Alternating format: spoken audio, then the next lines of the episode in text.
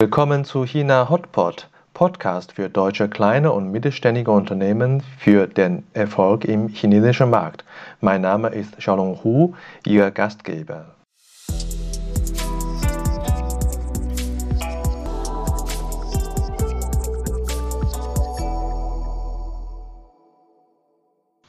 Hallo, willkommen zu China Hotpot. Heute Episode 44. Herr Rolf Köhler, Executive Coach und Business Consultant China. Herr Köhler hat 40 Jahre lang für das Familienunternehmen Freudenberg Gruppe gearbeitet, bevor er 2014 als Supervisor und Berater einen neuen Berufsabschnitt begonnen hat. Er war neben Deutschland auch in den USA, Taiwan und Korea und nun seit 17 Jahren in China tätig. Er erklärt uns, warum viele deutsche Hidden Champion in China so erfolgreich waren und warum das China-Business in Zukunft für deutsche KMU immer herausfordernder wird. Ja, danke schön, Herr Köhler. Guten Abend. Guten Abend, Herr äh, Hu. Ich freue mich hier mit Ihnen zusammen hier über das Thema der Zukunft der KMUs hier in China etwas zu reden, obwohl ich da natürlich auch nur ein, eine Sichtweise darstellen kann. Ja, ich freue mich sehr, dass Sie äh, äh Ihre Abendstunde äh, entbehren können und ich denke, wir werden heute ein sehr spannendes Gespräch äh, führen. Ich kenne Sie ja schon wirklich lange, seit 2012, wenn ich mich richtig, richtig erinnere, an einem Abend, äh, auch äh, mit Ihrer Frau zusammen waren Sie damals auf einem Event, ich auch haben Sie kennengelernt. Und äh, wie eigentlich kamen Sie auf China? Sind Sie nach China gekommen? Ja, meine China-Tätigkeit in Mainland China zumindest hat äh, 2004 begonnen, nachdem wir in 1988 bis 96 schon mal acht Jahre in Taiwan waren. Der Rückweg dann nach Deutschland interessant war, viele familiäre Themen uns natürlich da geprägt haben. Und als die Möglichkeit bestand, äh, nachdem unsere Kinder äh, in, in die Ausbildung gegangen sind, äh, nochmal nach Asien zu gehen, haben wir beide das äh, angenommen. Meine Frau hat äh, mich hier begleiten können und, äh, und war irgendwo mit neugierig, nochmal eine, eine neue Phase anzutreten. Und 2004 war China, äh, Shanghai in vieler Hinsicht für uns so ein bisschen Déjà-vu der Anfangszeit in Taiwan. Das heißt, wenn man jetzt äh, Asienzeit äh, mit einschließt, da sind Sie ja schon über 20 Jahre äh, unterwegs in Asien. Und äh, als, äh, also mit welcher Aufgabe haben Sie damals in China angefangen? Ich bin hierher gekommen, um für die Freudenberg-Gruppe im äh, Bereich damals genannt Fließstoffe, heute heißt es Performance Materials, äh, eine asiatische äh, Gesamtführungsrolle wahrzunehmen. Und interessanterweise hatte Freudenberg damals all seine Tätigkeiten in Asien gemeinsam mit einem japanischen Partner in 50-50 Joint Ventures. Das heißt, es war eine relativ delikate Situation äh, zum einen die deutschen Interessen hier äh, mit hereinzubringen, aber gleichzeitig mit den Japanern gemeinsam gemeinsame Firmen zu führen. Und äh, das war meine erste Aufgabe, mit der ich hier ankam. Als wir uns getroffen haben 2012, da haben Sie eine andere Aufgabe. Wie war die nochmal? Ja, das war dann die nächste Rolle und da hat man mir die Aufgabe übertragen für Freudenberg großer Konzern heutzutage, aber eben sehr äh, divisionalisiert, eigentlich eher eine, ja, ich würde sagen, äh, eine, eine Gruppierung von kleinen und mittleren Unternehmen. Wir hatten damals mehr als 20 Firmen schon in China für diese Gruppe, die sehr, sehr eigenständig wie KMUs eigentlich tätig waren, einen, einen, eine Holding zu schaffen, aber anders etwa äh, wie der erste Gedanke bei Holding ist, Finanzholding etc., Führungsholding. Nein, es ging um eine Service Holding. Das heißt, man wollte diesen kleinen Firmen, die sich nicht alle Funktionen selber leisten konnten und viele externe Berater brauchten, in den Bereichen Finanzen, Recht, Steuern, äh, äh, Human Resource Strukturen eine äh, Unterstützung geben. Und die Aufgabe unserer, unserer Führungsholding war damals eben nicht mit, äh, sage ich mal, Entscheidungsmacht versehen, sondern wir mussten unsere Services schmackhaft machen und unseren eigenen Firmen sozusagen das äh, Interesse an diesen Services verkaufen. Bei Ihnen könnte ich äh, jetzt eine Frage immer sparen. Für welche Firma waren Sie tätig? Weil Sie waren ja über 40 Jahre lang für das Unternehmen Freudenberg Gruppe tätig. Ich finde sehr eindrucksvoll und äh, ich würde wahrscheinlich nicht mehr schaffen, 40 Jahre lang für ein Unternehmen zu arbeiten.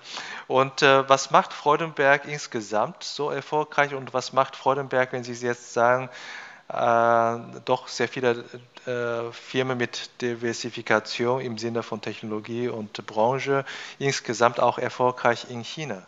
Also es ist keine Frage, dass es natürlich erstmal äh, die Produkte sind. Freudenberg kennen alle Leute, die aus der Industrie kommen, ein klassisches B2B-Unternehmen in der Vergangenheit gewesen. Es gibt eine große äh, Gruppe, die auch im Konsumentenbereich tätig sind, ist. Das ist, sind die Haushalts- Produkte unter dem Markenartikel Vileda bekannt. Äh, aber ansonsten hat der klare Schwerpunkt äh, von Freudenberg die meiste Zeit eben im äh, Zuliefern von Produkten in die Industrie, speziell auch die Autoindustrie zum Beispiel, gelegen. Und hier ist man eben Spezialist, wirklicher Spezialist für kleinere, spezielle Lösungen und Produkte, die aber in einer, einer sehr großen Tiefe und langfristigen Erfahrung entwickelt und gefertigt werden. Sie haben im Nebensatz erwähnt, Sie sind 2004 äh, nach China gekommen, empfinden äh, Ähnlichkeit wie in Taiwan.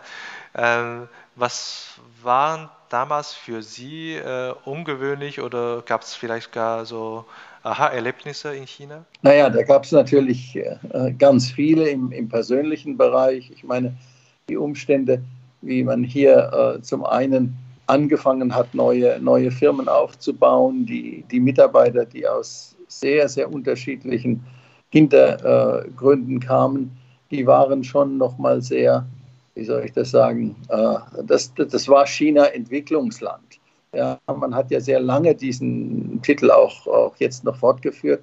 Und äh, das ist so ein bisschen täuschend, denn damals war es eben wirklich so, das noch von Grund auf neu aufgebaut werden musste. Und, und auch Elemente, die eben für uns selbstverständlich waren, wie, wie Umweltschutz, Sozialverantwortung und ähnliches, ja keineswegs äh, die Norm waren, ja, sondern es ging sehr, sehr kurzfristig für viele äh, lokale Unternehmer um, wie kann man schnell Geld machen. Auch die Seriosität äh, ließ etwas zu wünschen übrig. Das heißt auch, es äh, ist ein relativ ungewohnte äh, Umgebung für sie zu arbeiten. Ähm, sie war ja äh, relativ hoch in der Position in Freudenberg-Gruppe in China. Welche Schwierigkeit haben Sie damals persönlich äh, in Ihr tägliches Leben äh, durch diese äh, unterschiedlichen Voraussetzungen im Markt? Natürlich, das größte Schwierigkeit ist die Sprache, nicht? Und man ist darauf angewiesen, auf Menschen, die einem äh, übersetzen und vermitteln. Und das sind nicht immer zwangsläufig auch die, die Besten. Ja, natürlich verbindet man, weil man keinen anderen Weg hat, erstmal äh, diese Fähigkeit mit, mit Qualifikation, aber man muss dann sehr schnell erkennen, dass, äh, dass äh, die besten Leute durchaus äh, noch nicht so weit sind, sich auch international verständigen zu können. Und äh, das bleibt für viele Jahre dann auch ein Thema für mich äh, in, in der Arbeit hier. Heute ist das, würde ich sagen, deutlich anders. Heute ist es leichter und ich glaube, das Thema Sprache ist zwar nicht völlig zu vergessen, aber äh, es ist ausreichendes Englisch äh, bei, bei einer Vielzahl von Mitarbeitern zu erwarten, soweit man jetzt von White-Color-Mitarbeitern äh, ausgeht. Hm, wenn, wenn Sie auf der äh, Position äh, andere CEO-Kollegen vielleicht Empf Empfehlungen aussprechen würden, wenn Sie zum ersten Mal nach China kommen, eine Führungsrolle übernehmen. Äh, wie sollte man sich am besten vorbereiten auf die, eine, eine CEO-Rolle heute in, in China? Also ich halte es gar nicht für gut, wenn man äh, heute von draußen als CEO nach China gebracht wird. Ich glaube, es ist viel besser, wenn sich äh, vor allen Dingen die KMUs heute qualifizierte Leute hier vor Ort holen, es sei denn, es gelingt ihnen, nehmen wir Chinesen, die in Deutschland ausgebildet und, und aufgewachsen sind, hier nach China äh, zu motivieren, was ja gerade in der aktuellen Zeit immer leichter geworden ist, weil eben auch die Lebens- und äh, äh, Entwicklungsbedingungen für Führungskräfte in China einfach hervorragend sind und deswegen auch viele zurück wollen.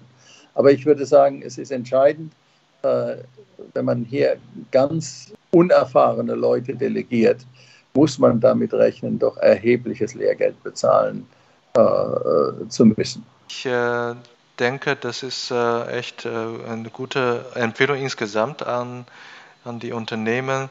Auf der anderen Seite, bei Ihnen haben wir ein gutes Beispiel, dass Sie dennoch alles richtig gemacht haben, nehme ich an.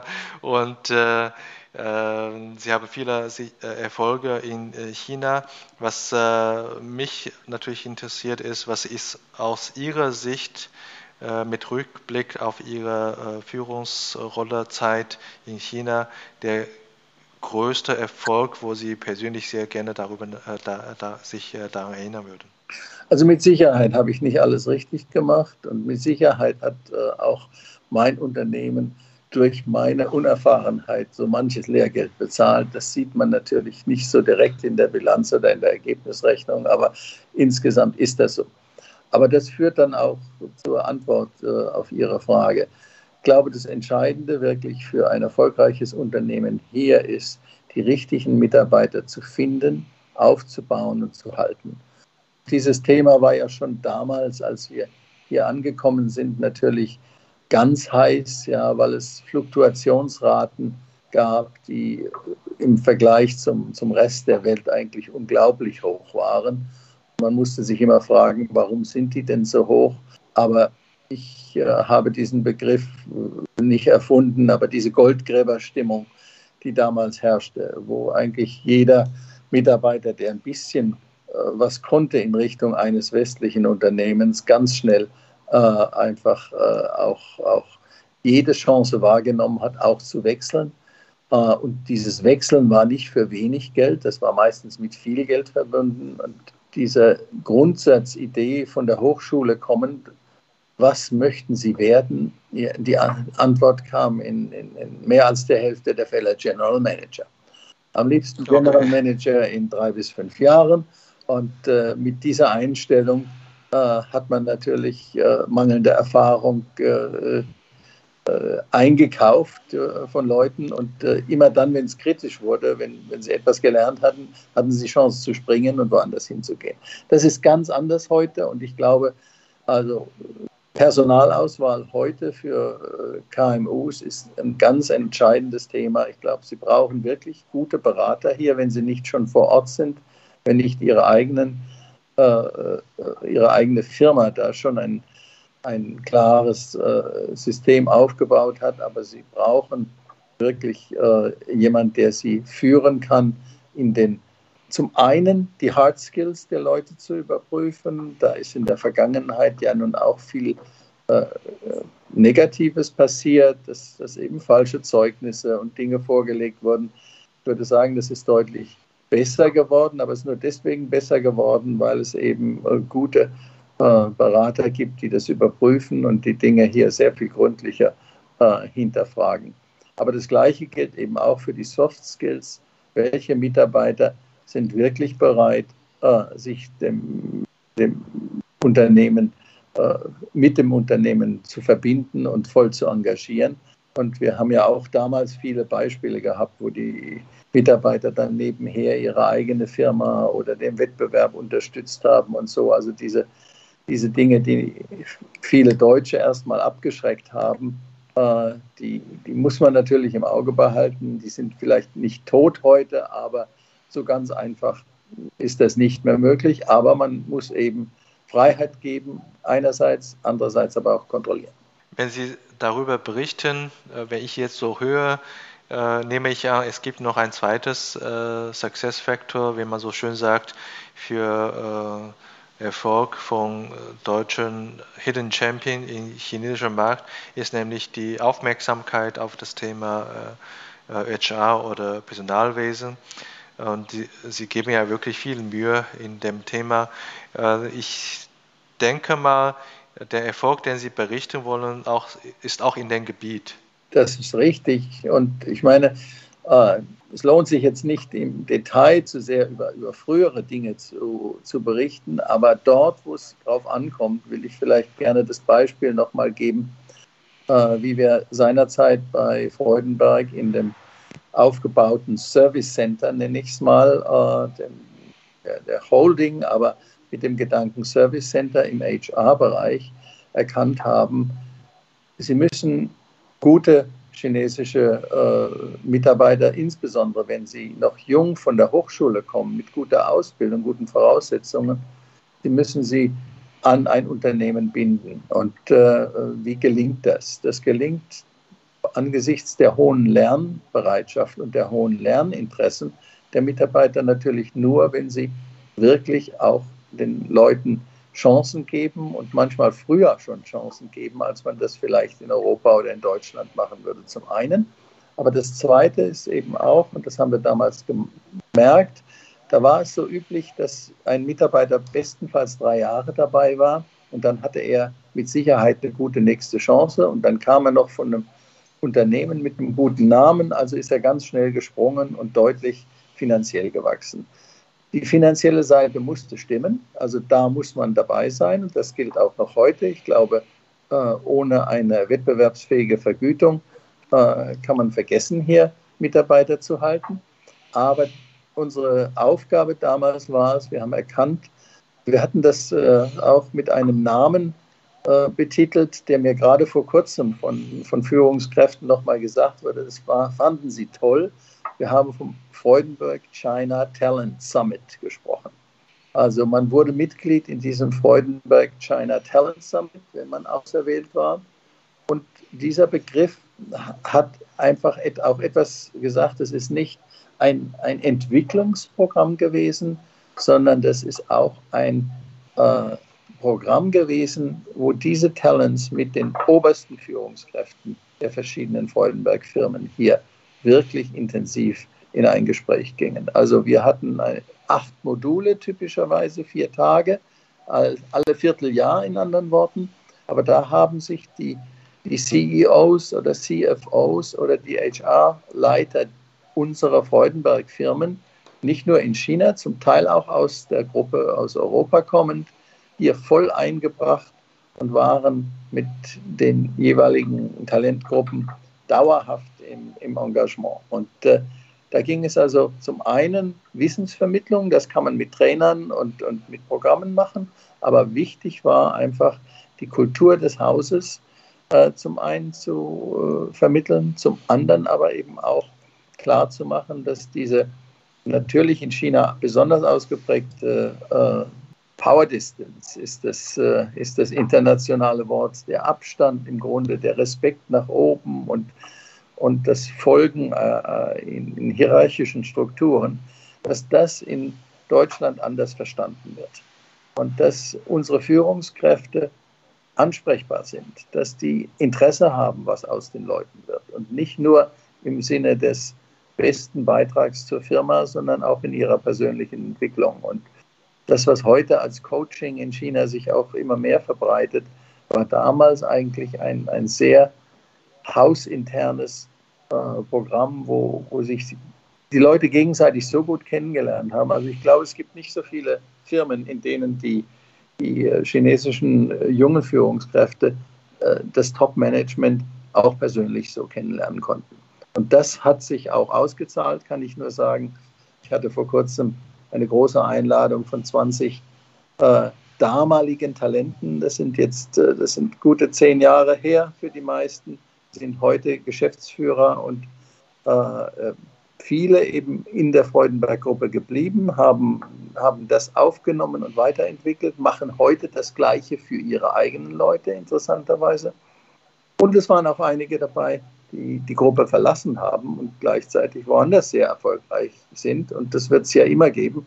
Äh, man kann nicht 100 Prozent äh, Retention erwarten. Ja, das, äh, das ist echt toll. Ich habe ähm, äh, einen Quervergleich. Vielleicht helfen Sie mir, äh, das äh, zuzuordnen. Ich, ich habe jetzt zugehört und es geht darum, acht Module, vier Tage, zwei Jahre lang. Und ähnliche Programme habe ich auch von anderen Firmen berichtet gehört. Was ist da der Unterschied im Quer, Quer, Quervergleich? Also wichtigste, der wichtigste Unterschied ist, glaube ich, das, was ich schon angedeutet habe. Die persönliche Nähe und die, die Tatsache, dass man eben nicht nur ein Programm macht, in dem der, der CEO mit einer Rede äh, auftritt und, und äh, sich auf die Art und Weise einbringt, sondern in dem CEOs tatsächlich wirklich mitarbeiten äh, mit den Leuten one-on-one -on -one, äh, in, in Programmen sind und äh, ja, eben drei, vier Tage verbringen. Ja, und diese, äh, das war am Anfang für viele wirklich unglaublich. Wie kann es sein, dass ich, ich mit dem obersten Chef hier so lange zusammen jetzt sein kann? Und es ist ja egal, ob man dann äh, lernt oder Spaß hat oder irgendwelche Programme macht oder die essen zusammen oder auch das äh, nicht ganz unwichtige Trinken zusammen äh, in China durchführt, das hat einfach dazu geführt, dass da eine große Nähe entstanden ist, aber auch eine, würde ich sagen, tiefere, tiefere gegenseitige Kenntnis. Und natürlich haben wir unsere Mitarbeiter damals auch wirklich gut kennengelernt und wirklich Vertrauen aufgebaut. Und äh, wenn ich heute gucke, ich bin äh, ja nun längst im Ruhestand von Freudenberg, aber die Tatsache, dass man immer noch äh, von diesen äh, jungen Menschen äh, angesprochen wird, nicht nur respektiert, sondern ich glaube wirklich auch, wenn sie Unterstützung brauchen oder Schwierigkeiten haben, ihnen noch was geben kann. Die zeigt einfach, dass das funktioniert und ich bin da nicht der Einzige, der in dieser Art und Weise äh, mitgewirkt hat. Hohes Engagement der Führung, muss ich ganz deutlich sagen. Und zwar auch an Leute, die eben viele Stufen klassischen Hierarchiedenken äh, erstmal niedriger standen. Das heißt, zusammengefasst, Wissenstransfer machen viele, aber so richtiger Austausch und Vertrauensaufbauen, das ist wirklich das Merkmal von dem Programm äh, Freudenberg China Talent Summit, somit auch der Erfolg. Wenn man jetzt äh, eine Detailfrage, ähm, ich habe ja ein bisschen auch selber mit äh, interkulturellen Themen beschäftigt. Äh, Sie haben äh, im Nebensatz erwähnt, äh, Abbau von Führungsdistanz oder Power Distance. Geht es wirklich darum, dass dann nach diesem Programm die Führungsdistanz, äh, ähm, äh, das Empfinden von Führungsdistanz verändert wird, quasi auch der Mensch verändert wird, oder es geht um, das, äh, um mehr Verständnis für die unterschiedliche Interpretation von Führungsdistanz? Also es geht sehr stark um, um ich will es mal sagen, Respekt, äh, äh den man in diesem Zusammenhang aufbaut jede Firma hat natürlich ihre, ich sage jetzt, Hierarchien. Und äh, die bleiben äh, erhalten, die werden durch solch, äh, solch ein Programm nicht verändert, äh, grundsätzlich. Nur, ich glaube, es wird lockerer. Es, wird, äh, es gibt eine größere Möglichkeit, miteinander äh, in Dialog zu kommen, auch gerade in persönlichen Problemen. Und wenn ich sehe, wie viel Vertrauen da aufgebaut wurde. Freudenberg ist ein Unternehmen, das, das eben über so viele Generationen als Familienunternehmen besteht, weil ein hohes Vertrauen äh, in, in, in die Mitarbeiter und umgekehrt in die Familie äh, da war. Heute wird es natürlich weltweit von professionellen Führungskräften geführt. Das sind keine Familienmitglieder mehr äh, in, in direkt äh, sichtbarer Verantwortung, aber der Charakter und die Kultur ist da. Und das ist eigentlich äh, unser Erfolg gewesen. Und wenn ich das übertrage jetzt auf kleinere Firmen, dann erlebe ich das immer wieder, dass da, wo KMUs hier nach China gekommen sind, wo Nähe zu den Eignern besteht, ja, wo Vertrauen ist, wo, wo äh, Mitarbeiter gefunden werden, die einfach äh, den Respekt auch der Führungs äh, der, der Eigner oder Führungskräfte in Deutschland genießen, äh, da ist viel Stabilität da. Nicht? Sie gucken, sehen in Taizang die vielen Unternehmen, da gibt es hervorragende Beispiele. Aber es gilt auch, äh, auch für noch kleinere Unternehmen, ja, die, die wirklich äh, ganz davon abhängen, dass die, die Mitarbeiter hier sich tatsächlich als Teil einer Firmenfamilie führen, fühlen. Mhm, verstehe. Eine, eine Frage, spontane Frage von mir ist noch, äh, Sie haben gesagt, äh, ist, äh, sind da die äh, Führungskräfte, die das Programm auch äh, mit sehr stark gestaltet haben. Woher nehmen die Führungskräfte an sich die Motivation, quasi Nachwuchskräfte so sehr äh, in die Fettiche zu nehmen? Das sind ja richtig Zeitinvestitionen, nicht? Das sind ja äh, viele Tage im Quartal und das ist natürlich sehr, sehr viel äh, Aufwand. Äh, wie können Sie, äh, wie konnten Sie damals die Führungskräfte selber motivieren, quasi ihren Nachwuchs so sehr zu betreuen? Naja, wir haben natürlich äh, mal ganz krass gesagt, wenn man rein rational anfängt, gesagt, die Kosten für das Unternehmen, die guten Leute nach drei Jahren zu verlieren und wieder von vorne anzufangen, sind sehr schwer zu kalkulieren, aber wir haben sie damals überschlagen und haben, haben riesige Summen entdeckt und haben gesagt, also wenn wir in Mitarbeiter investieren, dann, dann gibt es ein Payback für die Firma, das ist äh, ganz, ganz nachhaltig. Und äh, es ist nicht nur das Geld, das da eine Rolle spielt. Ich meine, die Frustration, wenn Sie einen guten Mitarbeiter gehabt haben und Sie verlieren ihn dann und müssen wieder von vorne anfangen, ist natürlich bei diesen Führungskräften am Ende auch angekommen. Und deswegen ist es uns gar nicht schwer gefallen. Ich meine, wir, Sie haben eine gute Frage gestellt. Es ist nicht selbstverständlich, dass jede Führungskraft da mitmacht, aber das hat angesteckt. Ja, also da hat, ja, wir haben in einem Kreis von, von acht Leuten lange darüber geredet und waren dann einig, dass das ein guter Weg ist und äh, offen gestanden, die, die Führungskräfte waren teilweise chinesisch, teilweise europäisch und äh, es ist durchaus so gewesen, dass wir auch als Führungskräfte sehr viel gelernt haben dabei. Ja, also das Tolle ist, man macht so ein Programm und man, man steht nicht am Katheter und, und redet als Professor zu den, den Leuten runter, sondern man ist umgekehrt äh, in, in, kleinem Umfang auch Student.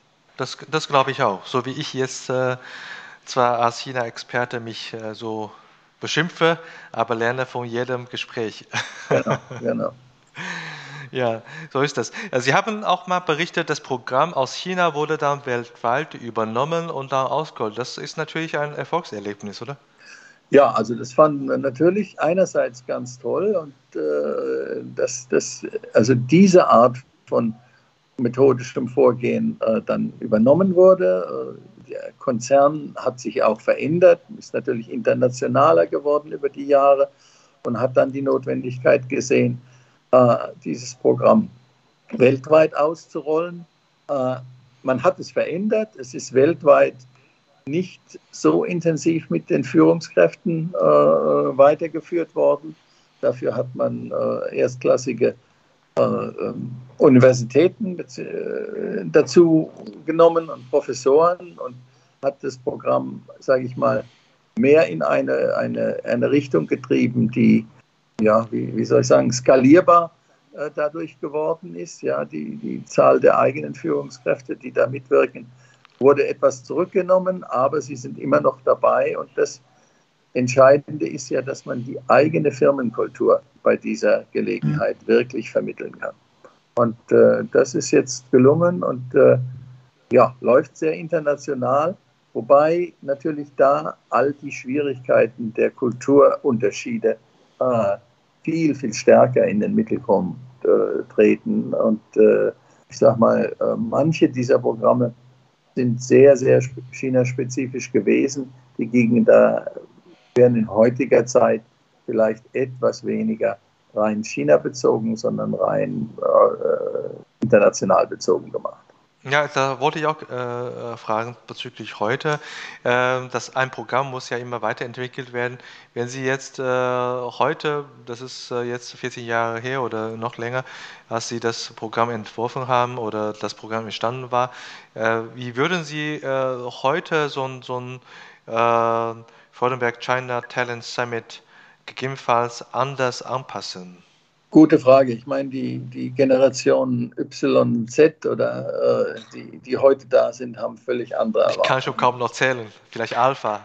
genau, genau. So etwa ist es. Also, ich meine, da ist ein Riesenunterschied da. Äh, die Leute, äh, die jungen Menschen sind, sind sehr viel anspruchsvoller geworden einerseits. Sie sind aber auch in, ja, ich sage mal, sie sind schwieriger geworden, weil sie noch ein, ein schnelleres äh, vorankommen im, im Sinn von Neugierde lernen, äh, was Neues erfahren äh, wollen. Man hat eine große Schwierigkeit in meinen Augen heute, äh, diesen jungen Menschen ein, eine beizubringen, dass Erfahrung wichtig ist. Und Erfahrung heißt eben nicht nur immer was anderes machen, sondern auch gewisse Dinge ins Detail zu treiben. Und, und wenn wir vorhin sagten Sie Hidden Champions, ja, was, was macht denn Hidden Champions aus? Es ist der Tiefgang äh, und die Konzentration und der Fokus auf Themen, die so einzigartig sind, dass sie eben oft weit weltweit einzigartig geworden sind. Und das ist nicht das Naturell äh, der, der neuen Generation. So, dafür haben wir ein anderes Thema, die Digitalisierung. Und da kann ich nur sagen, da bin ich, äh, wäre ich heute überfordert zu sagen, wie, wie schafft man es, diese Themen äh, den, den Leuten, den, den jungen Leuten den Freiraum zu geben, da etwas zu machen. Also da müssen ja eigentlich die Erfahrenen zurücktreten und sagen, ihr müsst lernen. Äh, das, das Lernen kommt aus neuen Systemen, aus, aus anderen Anforderungen im, im Markt. Und äh, ich glaube, das müsste man völlig anders aufstellen. Man, man, man sollte gerade als deutsches Unternehmen da China ganz schnell auch als Experimentierfeld nehmen und den Leuten Freiraum geben, um, um mal neue Dinge zu bringen. Die, ja, wir haben dieses klassische Beispiel, nicht? Der, der Deutsche möchte nie das erste Produkt kaufen, so nach dem Motto, das ist die Zitrone, ja, das äh, warten wir, bis die zweite Generation kommt und dann ist es die gut. Montagsproduktion. Montagsproduktion etwa, genau. China ist umgekehrt und, und kommt damit rasant voran. Ja, und natürlich, wenn die erste Montagsproduktion nicht gestimmt hat, dann wird sie am Dienstag besser. Ja, und dann lernt man ganz schnell. Und das, diese Geschwindigkeit und Adaptionsfähigkeit an Neuerung, die fehlt uns in, in Deutschland. Und ich glaube, die gilt auch für im industriellen Bereich, vielleicht nicht so wie beim Konsumenten, aber tendenziell ist das etwas, was wir brauchen. Und da müssen wir jungen Leuten aus China eigentlich eine Plattform geben. Ich, ich weiß, es gibt auch genug Neugierige in Deutschland in dem Bereich.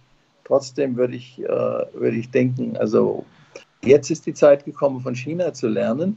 Und das gilt auch, jungen Leuten Freiraum zu geben, natürlich mit einer gewissen Risikobegrenzung. Ja, das haben Sie äh, in dreifache erklärt, die Situation heute, wie Sie das, äh, lassen wir jetzt zusammenfassen. Das einmal haben Sie gesagt, die Führungskräfte äh, sollen heute noch mehr von den jüngeren Leuten lernen, Stichwort äh, Digitalisierung. Das zweite ist äh, auch noch die, äh, die deutsche Mutterhäuser sollen auch von vom chinesischen äh, Markt lernen. Das ist natürlich auch so. Ne? Und das, äh, das dritte ist dann die äh, Zusammensetzung des, des beiden. Aber wie, wie, werden, wie werden Sie jetzt beurteilen, warum haben die Deutsche, also wir haben im Vorgespräch mal gesagt, die deutschen KMU werden immer her herausfordernder das äh, China-Geschäft haben. Äh, was, hat, was hat sich dann der Markt geändert für deutsche KMU? Also natürlich war der Anfang äh, in, den, in, den, letzten zwei Jahrzehnten im Wesentlichen Technologieprodukte, Namen, äh, Marken, Sicherheit, Qualität. Ich glaube, das ist heute auch äh, im, Consumer-Bereich, also starke Marke und, und gerade in, in den Bereichen, wo es den persönlichen äh, Bedarf hineingeht, sehr, sehr wichtig und das ist eine hervorragende Voraussetzung weiterhin. Aber wenn ich an die Technik denke und die, die Innovationsgeschwindigkeit, ja, dann äh, sind wir manchmal, dieser Begriff des Overengineering kommt ja auch, auch in der Autoindustrie oder so gut äh, hervor äh, zum Vorschein. Ich meine, was man heute als, als Autoproduzent damit auch als Zulieferer und damit als KMU ja, im Auge haben muss, ist, dass es äh, Erlebnisse für den Kunden zu verkaufen gibt. Nicht mehr Fahrzeuge und Transportmittel. Ja? Und das wissen die Großen wie die Kleinen, nehmen Sie auch den, den die, die, ganzen neuen, äh, ja, ich sag mal, digitale Erlebnisse sind es heute, die, die Autofahren der Zukunft bedeuten. Und äh, da wird es natürlich sehr schwer, wenn ich als, als traditioniertes deutsches Unternehmen komme, da kann ich mit meinen hervorragenden Produkten äh, sicher auch noch einsteigen. Aber wer heute noch nicht in China ist, als kleines, mittleres Unternehmen wird es sehr, sehr schwer haben, es sei denn, sie haben einen wirklichen Durchbruch, eine Innovation, etwas, was, was technologisch äh, ein Stückchen voran ist. Ja, und äh, da kann man hier in China experimentieren, aber Sie hatten, wir hatten damals mal ein, ein Beispiel auch schon mal diskutiert, wo es äh, interessante Produktideen und auch Vermarktungsideen gibt. Nur man muss verstehen, dass die in China mit einer Geschwindigkeit mindestens von 10x äh, äh, angewendet werden. Und ich kann als kleines Unternehmen gar nicht überblicken, wie schnell eigentlich meine Idee hier äh, aufgegriffen, verbessert und plötzlich von anderen zum Erfolg geführt wird. Das heißt, auch für Führungskräfte äh, werden auch immer mehr größere oder zumindest andere, aber ich glaube auch viel größere Herausforderungen bekommen in den deutschen KMU. Also der Beratungsbedarf ist groß. Sie sind ja heute auch als Executive äh, Coach und äh, Business Consultant China tätig. In Ihrem Tätigkeitsumfeld, was sind die Schwerpunktthemen?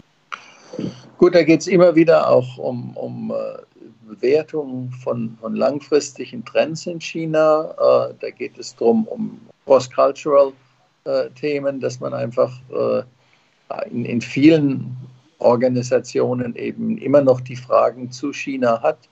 Da geht es oft darum, um diesen Konflikt Mutterhaus zu, äh, lokale, äh, zu lokaler Organisation, Geschwindigkeit. Äh, wie geht man damit um? Wie, wie, gelingt es mir eigentlich, äh, wenn ich eine Führungskraft hier in China bin, die Erwartungen in Deutschland zu erfüllen, einerseits, aber gleichzeitig die Kundenmarkt- und Mitarbeitererwartungen in China zu erfüllen. Und äh, über solche Themen wird sehr viel geredet und da sind auch viele Leute sehr frustriert. Das ist gar keine Frage. Eines der großen Themen ist wirklich Kooperation mit dem Mutterhaus. Ja, also hier interessanter Hörer, wenn Sie da Bedarf haben, bitte geben Sie uns Bescheid. Ich denke mal, da haben Sie einen guten Ansprechpartner zum Austausch und auch äh, für eine Zusammenarbeit. Und äh, ähm, damit entfällt quasi eine normale Frage, die ich äh, meinen äh, Ansprechpartner fragen oder Interviewpartner fragen, was wollen Sie in Zukunft machen? Sie, ist es klar, Sie wollen damit weiterhin andere helfen, in China erfolgreich zu sein als Executive Coach und Business Consult. Aber ich habe gehört, Sie wollen Ihr Location wechseln. Ja, auch das ist China. man, man ist nicht immer ganz frei, eigene Entscheidungen zu treffen und für uns kommt die China-Zeit zum Abschluss. Äh, das hängt unter anderem damit zusammen, dass uns in Zukunft kein Visum hier mehr erteilt werden kann. Das ist jetzt nicht in unserem Fall ein Beispiel der, der aktuellen Entwicklung und gelegentlichen politischen äh, Verwerfungen oder Spannungen, sondern das ist irgendwo altersbedingt. Und äh, es war vor einigen Jahren mal so, dass man über, mit 65 Jahren hier schon oder über 60 schon Schwierigkeiten hatte, nochmal ein Arbeitsvisum zu kriegen. Das hat China jetzt ausgeweitet. Äh, da gibt es schon mehr Möglichkeiten, aber ich bin jetzt doch in einem Alter, wo es äh, nicht mehr unbedingt passt und ich möchte natürlich auch nicht mehr Vollzeit äh, tätig sein, sondern mache mach nur noch sehr ausgewählte Projekte.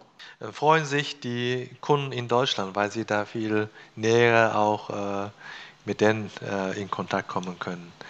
Dann wünsche ich Ihnen natürlich eine äh, schöne äh, oder eine gute Rückreise, dass Sie äh, gut ankommen.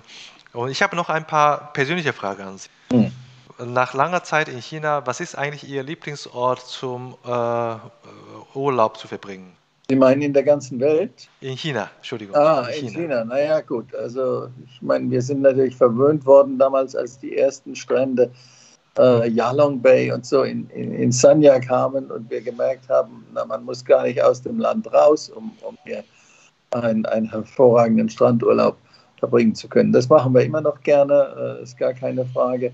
Andererseits ist einfach, ich sag mal, die kulturelle Tiefe und, und, Dinge zu explorieren, gerade in der Natur hier in, in China. Das, das Spannende ist eigentlich, man muss nichts zweimal machen, aber äh, Yunnan ist, ist für mich immer noch ein, ein Reiseziel, was ich wirklich jedes Mal genieße. Und äh, ja, gleiche gilt natürlich für Tibet, äh, aber äh, Neugierde, ich sag mal, China noch tiefer kennenzulernen, die, die wird man, würde ich zeitlebens nicht äh, voll erfüllen können. Nehmen Sie äh, im Hotel, entweder äh, Business oder Urlaub, das chinesische Buffet oder das internationale Buffet?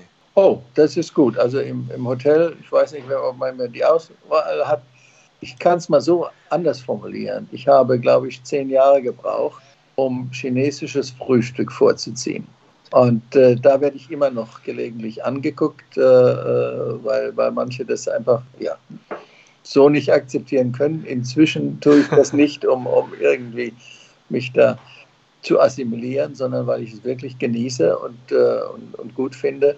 Äh, lustige Geschichte in dem Zusammenhang, als wir damals in, nach dem Erdbeben in Sichuan äh, ab und zu dort im Hotel leben mussten, ja, dann gab es nichts zu trinken zum Frühstück, ja, also Wasser, ja, und dann äh, nicht mal Sojamilch und äh, dann hat man irgendwie den dem Hotel beigebracht, die Ausländer, die da kommen, die wollen Kaffee trinken. Naja, gut, dann hat man Nescafé irgendwie gefunden und heißes Wasser, war schon mal ganz toll.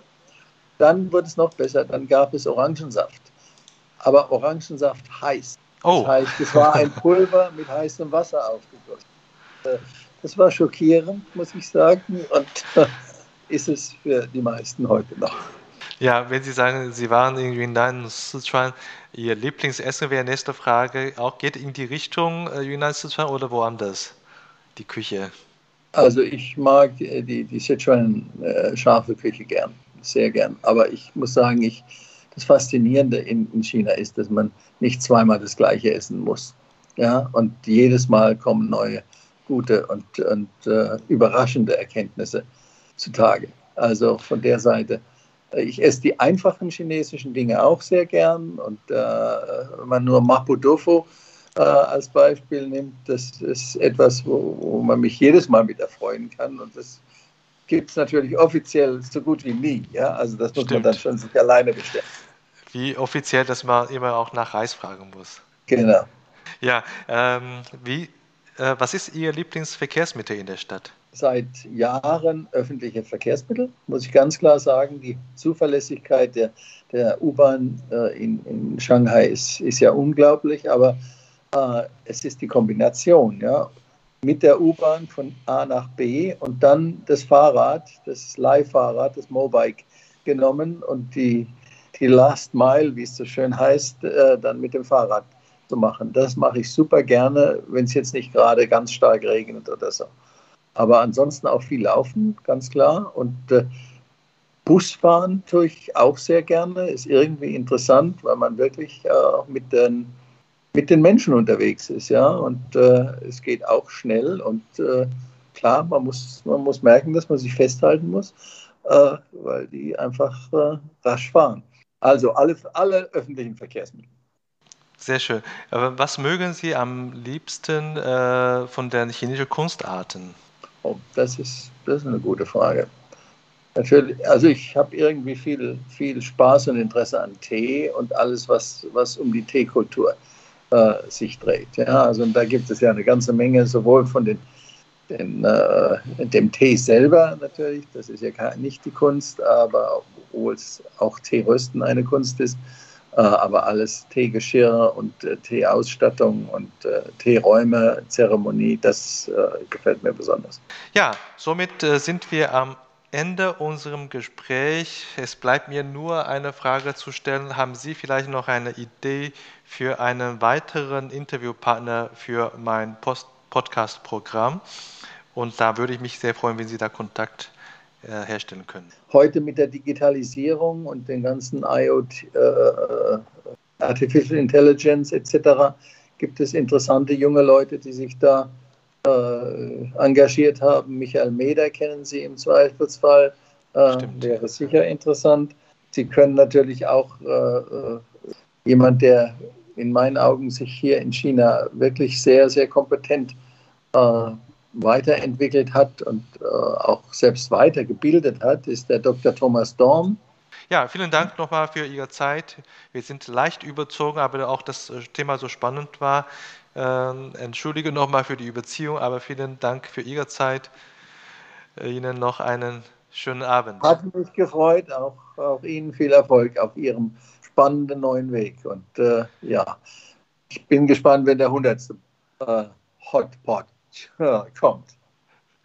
Dann machen wir eine Party, lade ich Sie wieder ein. Aber diesmal deutlich einfacher. Wir können in Deutschland das machen. Also bis dahin. Bis Tschüss. dann. Tschüss. Das war unsere heutige Episode. Ich bin Xiaolong Hu, Ihr China-Coach für Ihren Geschäftserfolg.